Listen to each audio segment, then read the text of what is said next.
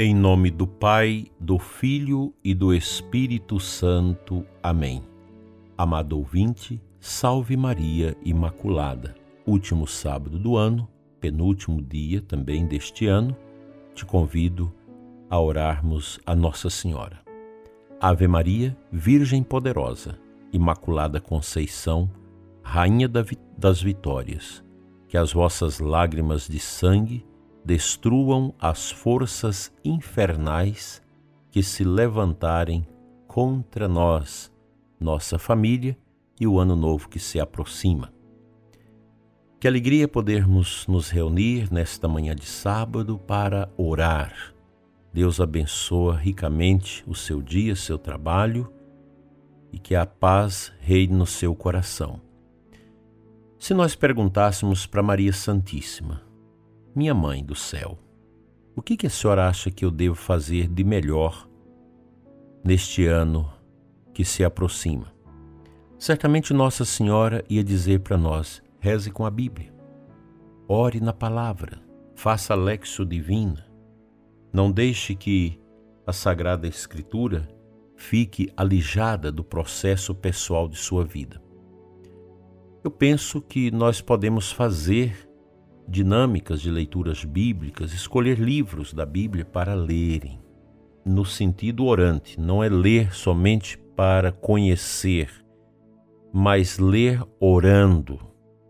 Nós temos livros maravilhosos, todos os livros da Bíblia são maravilhosos, alguns mais complexos, mas quem sabe ler os evangelhos, as cartas de São Paulo, ler o Pentateuco, os cinco primeiros livros da Sagrada Escritura, lendo, orando, marcando, buscando conhecimento espiritual, sobretudo nos padres da igreja, o que, que os padres da igreja dizem, o que, que São Jerônimo comenta sobre a Sagrada Escritura. Nós temos essa, livro, essa Bíblia, melhor, do peregrino, a Bíblia do peregrino da Paulus, que traz comentários muito bons sobre as leituras. Você lê, vai no rodapé para tentar compreender o que, que Deus está dizendo aqui através da Sagrada Escritura para mim. Esse é o movimento. A Bíblia deve me interpelar. Não sou eu que devo interpelar a Bíblia. Não, é ela que deve interpelar o meu coração. Isso é maravilhoso, não tem preço, isso é grandioso. Como é importante para nós carregarmos no coração esse desejo de aprimorar nossa fé, nossa vivência com Deus através da Sagrada Escritura. Pois o fundamento da igreja está na Sagrada Escritura, na sagrada tradição dos 600 primeiros anos da igreja e no magistério autêntico da Igreja. Esse é o nosso caminho. É tão bom ser católico. E nós não precisamos de embaraçar a nossa vida católica nessas pautas complexas de gente que quer formar uma outra igreja, que quer uma igreja que agrada o mundo. Não, esse não é o caminho. A Santa Igreja existe para nos tirar do mundo para nos dar a consciência da vida santa, para não fazermos a vontade do mundo, mas a vontade de Deus. A igreja não é para ser engolida pelo mundo, pelas pautas do mundo, mas ela deve ser uma luz para esse mundo que clama por justiça, que clama por amor, que clama por liberdade. Não é o caminho da igreja acolher o mundo dentro dela. E tem muita gente querendo trazer o mundo para dentro da igreja. Infelizmente, quem mais persegue a igreja em nossos tempos são as pessoas que estão dentro da igreja, que querem uma igreja ao seu modo, uma igreja que não fala de pecado, uma igreja que lê a Bíblia de acordo com a cultura. É uma tristeza você ouvir que catequistas ensinando que a multiplicação dos pães não foi um milagre de Jesus, mas foi um ato sociológico em que cada um colocou em comum aquilo que tinha e houve uma abundância. Eu prefiro crer no milagre, porque essa interpretação ela é meio, meio pesada. E nós temos esses grupos dentro da igreja que não acreditam mais nas coisas espirituais, não acreditam nos milagres de Jesus. Isso fica difícil. É difícil ser católico assim fazer uma leitura desse jeito da Sagrada Escritura. Isso não está certo. Então eu, catequista, ah, mas foi o padre que disse que era para fazer assim, que fez cursos e etc. Meu Deus, cegos guiando outros cegos. Pegue o catecismo da igreja, pegue um material confiável. Não vamos ensinar na catequese essas abobrinhas de teologia ecofeminista da libertação que já morreu, é um cadáver que está aí, que não tem nada mais a dizer para a espiritualidade dos nossos tempos. Vamos ter essa consciência de realizarmos uma catequese cheia de bondade, de mistério, de espiritualidade e de piedade. Encontro de catequese não é um encontro de farofeiros para fazer confraternização, para fazer uma partilha ali, cada um falando o que pensa das coisas. Os encontros nossos de catequese, que não são aulas, mas devem ser encontros com mistério. Um catequista, um evangelizador, o sacerdote, o diácono, quem exerce o ministério da pregação, precisa estar cheio de Deus para derramar Deus pelas suas palavras no coração dos seus ouvintes. Um catequista que não reza, que não tem espiritualidade, que não visita o Santíssimo, que não reza seu terço. Catequista que não tem piedade, que não visita Jesus Eucarístico, que nem vai à missa todos os domingos, o que, que essa pessoa está ensinando? Meu Jesus, misericórdia. E você que tem condição de ser catequista, que tem tempo para isso, que tem conhecimento, que tem experiência de Deus, por que você não assume? Porque você não ajuda. A catequese é a pastoral mais importante que nós temos na paróquia, na comunidade. E eu peço a todos vocês, catequistas da nossa diocese, sejam homens e mulheres orantes homens e mulheres que confessam seus pecados, que tenham uma intimidade com a palavra, com a Sagrada Escritura, com os sacramentos. O Papa Francisco tem incentivado o ministério dos catequistas, para que os bispos possam dar o ministério dos catequistas. Mas esse ministério só pode ser conferido a alguém que tenha, ao longo dos anos, testemunhado esta firmeza na fé, esse aprofundamento nos mistérios. Gente que lê o catecismo, que lê a Bíblia, que lê as coisas santas de Deus. Quanta riqueza nós temos ao alcance dos nossos olhos, das nossas mãos, dos nossos corações.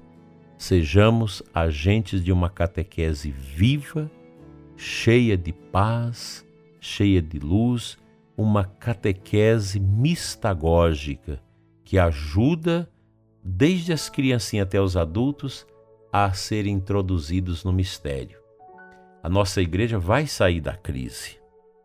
Não fique sofrendo com as crises da igreja. Nós vamos sair daqui 15, 20, 30 anos. Nós vamos ser uma igreja que vai voltar às suas fontes, às suas fontes inspiradoras. Nós vamos ter sacerdotes mais orantes, mais piedosos, mais vivais na catequese, na evangelização. As dificuldades passam, elas 70, 80 anos, 100 anos passam. Nós estamos aí com 70 anos de desconstrução, está chegando o momento de passar. E Deus conta com você, sacerdote, com você, leigo, com você, diácono, seminarista, religioso, religiosa, consagrado, para fazermos esta ponte, levar a Santa Igreja de Deus a um patamar de verdadeiro sacramento de Cristo neste mundo. Assim seja. Amém.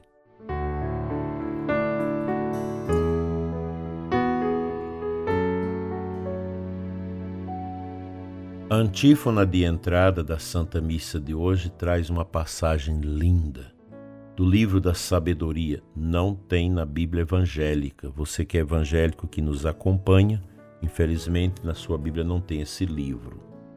18, 14, 15.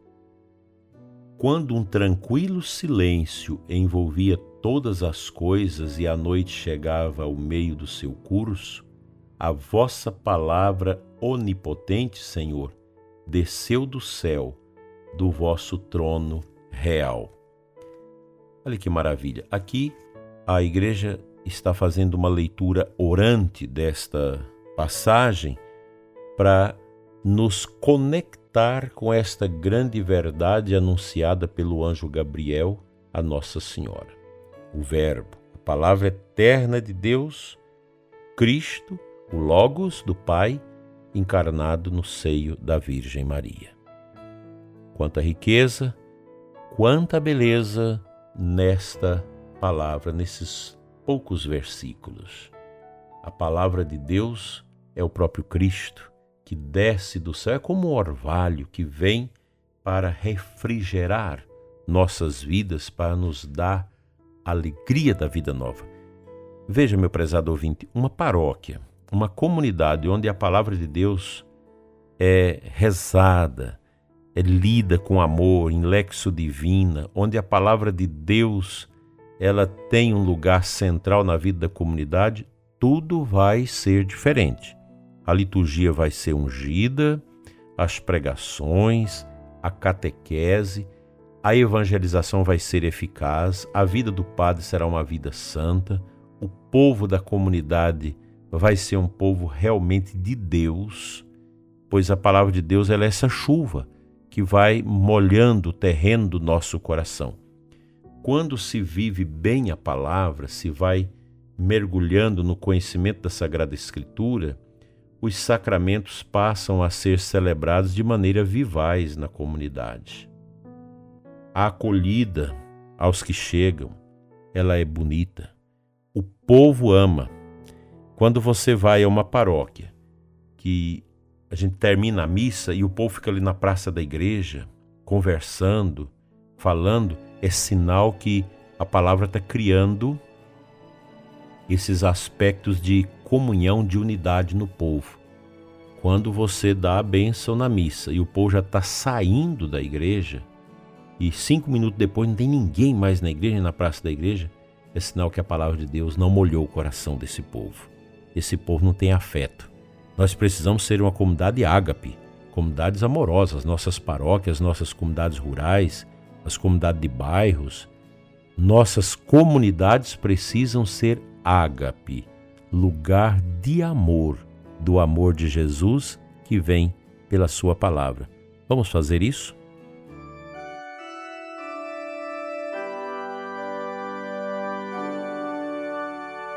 Senhor, que o meu coração e o coração do ouvinte sejam lugares da tua palavra. Que a Sagrada Escritura, Senhor, que a tua palavra na palavra dos homens encontre lugar no nosso coração, na nossa igreja, nas nossas comunidades, nos nossos grupos pastorais, nas equipes de trabalho, de liturgia. Que a tua palavra nos cura da falta de amor, da falta de comunhão, da falta de perdão.